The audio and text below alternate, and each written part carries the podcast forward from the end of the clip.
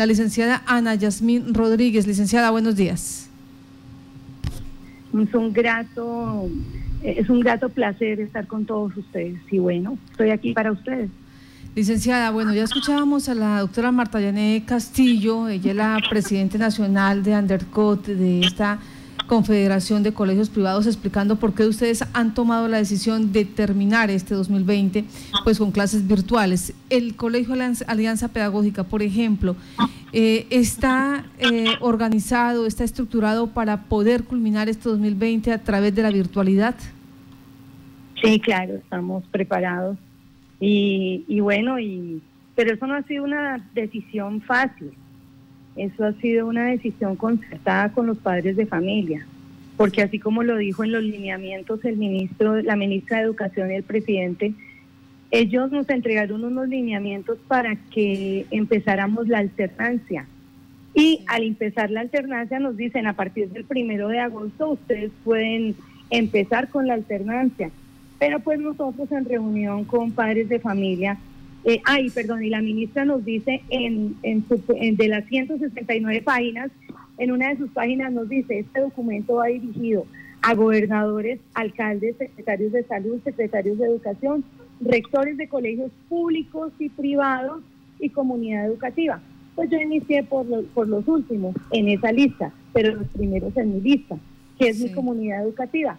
Hice una reunión y los padres de familia en una encuesta el 97% de los padres de familia tomaron la decisión que nos íbamos virtual todo el año.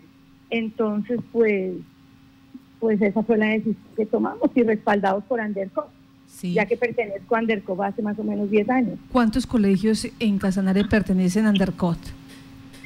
En este momento, más o menos 25 colegios. Anoche precisamente tuvimos una reunión los colegios privados y pues ellos están como también a la expectativa y están siendo muy prudentes, porque las decisiones de hoy no son las decisiones dentro de 15 días.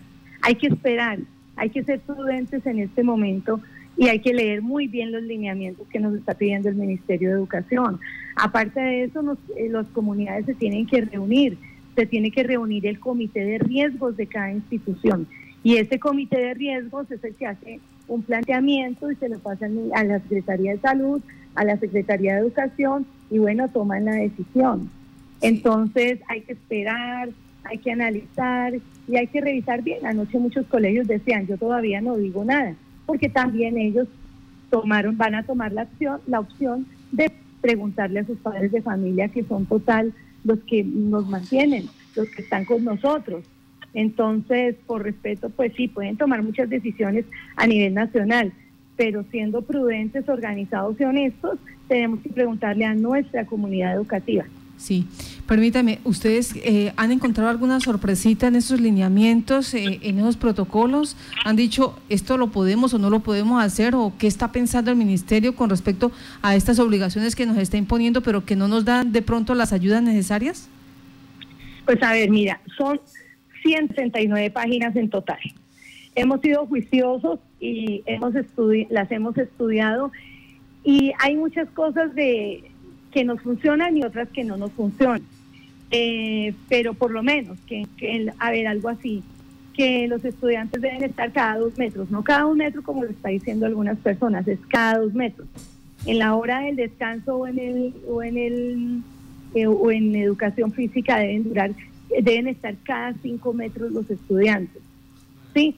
Entonces hay colegios pequeños, como el mío, el mío no es un macro colegio, donde pues fue madre, tener 400 personas cada, cada cinco metros pues es absolutamente imposible. Hay otros colegios que de pronto lo puedan hacer. Bueno, esa es una. Eh, la otra es el tema de las rutas, pero también es manejable. O sea, todo lo que hay puede ser manejable para alguna institución. Cosas imposibles, no hay cosas imposibles para hacer. Simplemente es tomar la decisión, tomar acción y pues hacerlo. Y pues pienso mucho también en los colegios pequeños. Los colegios de los jardines también me preocupan muchísimo porque hay algunas docentes que tomaron el riesgo, tomaron la acción de ser empresarias, eh, montaron un colegio y están pagando arriendo, los padres de familia le retiraron los niños, pues ellas me imagino que están pensando en tomar la decisión de la alternancia, que no está mal, es simplemente En este momento tenemos que asumir riesgos, tomar decisiones, pero concertado con la comunidad educativa. Nada que no sea impuesto. Todo tiene que ser concertado. Y ya. Eh, señora rectora, en medio de esta pandemia, ¿cómo han estado ustedes sorteando la situación económica? ¿Los padres sí han podido estar al día? ¿Los que pues no han retirado a sus estudiantes sí han podido estar al día con el... La cartera ha sido fuerte. La cartera es fuerte y es lo más desgracio para nosotros los colegios privados, porque a nosotros nadie nos dice, venga, ayúdenos. El gobierno sí nos, dio, nos está dando un auxilio de 350 mil pesos por meses. Y bueno, es una ayuda pero así que alguien nos diga, venga, le ayudamos, no, no, no. Y los padres de familia pues sí están colgados, pero algunos, pero también estamos siendo conscientes que hay que esperar, hay que concertar. Y también tengo muchos padres de familia a los cuales puedo decir que mil gracias, que muchas gracias por el respaldo, porque hacen el sacrificio y dicen, primero mi colegio. Entonces, la prioridad para muchos de los padres de familia de los colegios públicos, de privados, es pagar la pensión, porque estamos haciendo el trabajo bien, porque estamos mostrando resultados y porque no hemos abandonado a los chicos. Hoy en día es cuando se ha notado el rediseño. Anteriormente se notaba el rediseño de los médicos y los enfermeros y todo el gremio de la salud y empezamos a amar más a nuestros médicos. Lo bueno de la pandemia y a respetar más a los enfermeros y todas las personas que trabajan en en el gremio de la salud. Cuando nos mandaron al confinamiento, empezamos a ver la calidad de docentes que teníamos en Casanare, en Yopal, en Colombia y en el mundo. Y déjeme decirle que tenemos unos docentes con una neuroplasticidad tan espectacular que se han rediseñado, se han reinventado, han trabajado.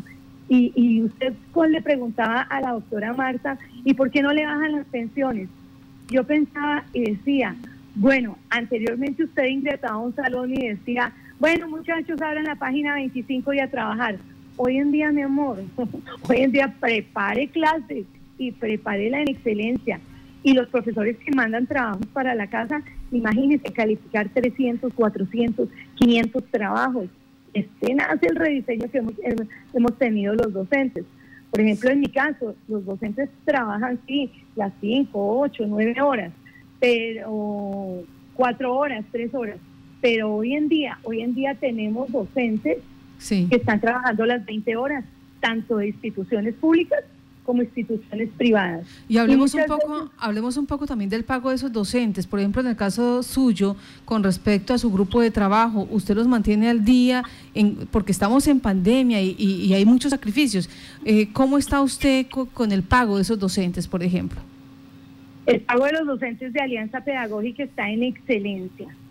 En excelencia porque, uy, con tanto trabajo que tenemos, lo menos que puede hacer el colegio es cancelar la pensión. Yo les comento, el segundo mes me tocó empeñar mi carro para poder pagar para poder pagar sueldos, pero los padres de familia me apoyaron, se rediseñaron y bueno, se, se pusieron al día.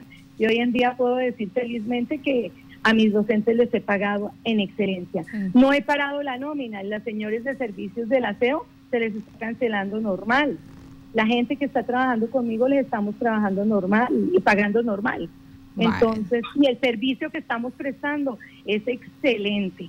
A mí me decían, no se puede dictar educación física. Claro que sí. Trabajamos lunes, miércoles y es una clase que se llama rumbaterapia a las seis de la tarde. Y muchos padres de familia, tíos, abuelos, primos y gente que no es del colegio se conecta al ID por la plataforma de Zoom y baila y la pasa bueno y la pasa rico. Se hacen familia antes. pues, licenciada Yasmín Rodríguez, eh, rectora del Colegio Alianza Pedagógica, le damos las gracias a usted por explicar cómo están funcionando en este momento los colegios privados y también eh, la situación, pues, eh, con respecto a los pagos de la pensión. Ustedes dicen no se puede bajar porque con eso significaría bajar la calidad y en este momento los docentes están dando más de lo necesario para que los jovencitos salgan eh, bien formados. Aunque la doctora Marta eh, dijo una frase que me dejó pensando, la, es necesario, obviamente, todo lo presencial, porque de manera definitiva la virtualidad no es lo mejor, pero se está haciendo lo posible para llegar a esa excelencia. Bueno, eh, y, perdón, le interrumpo ahí, hay una cosita. Eh, la, virtualidad a usted lo hace preparar mejor la clase, porque nosotros tenemos chicos tan inteligentes que si usted está hablando, por ejemplo, sobre una emisora, automáticamente ellos se meten en Google, en su tío Google, y buscan emisora y tiene que coincidir con lo que usted dice, querido profesor. Y si no, Virgen Santa, ahí el bullying es tremendo. Entonces, bueno, desde que no le enseñan a hacer bullying a los jovencitos, está, todo está bien, ni de manera virtual ni de manera presencial. Licenciada Yasmín Rodríguez, muchas gracias a usted por estar en Contacto Noticias. Gracias a ustedes por haberme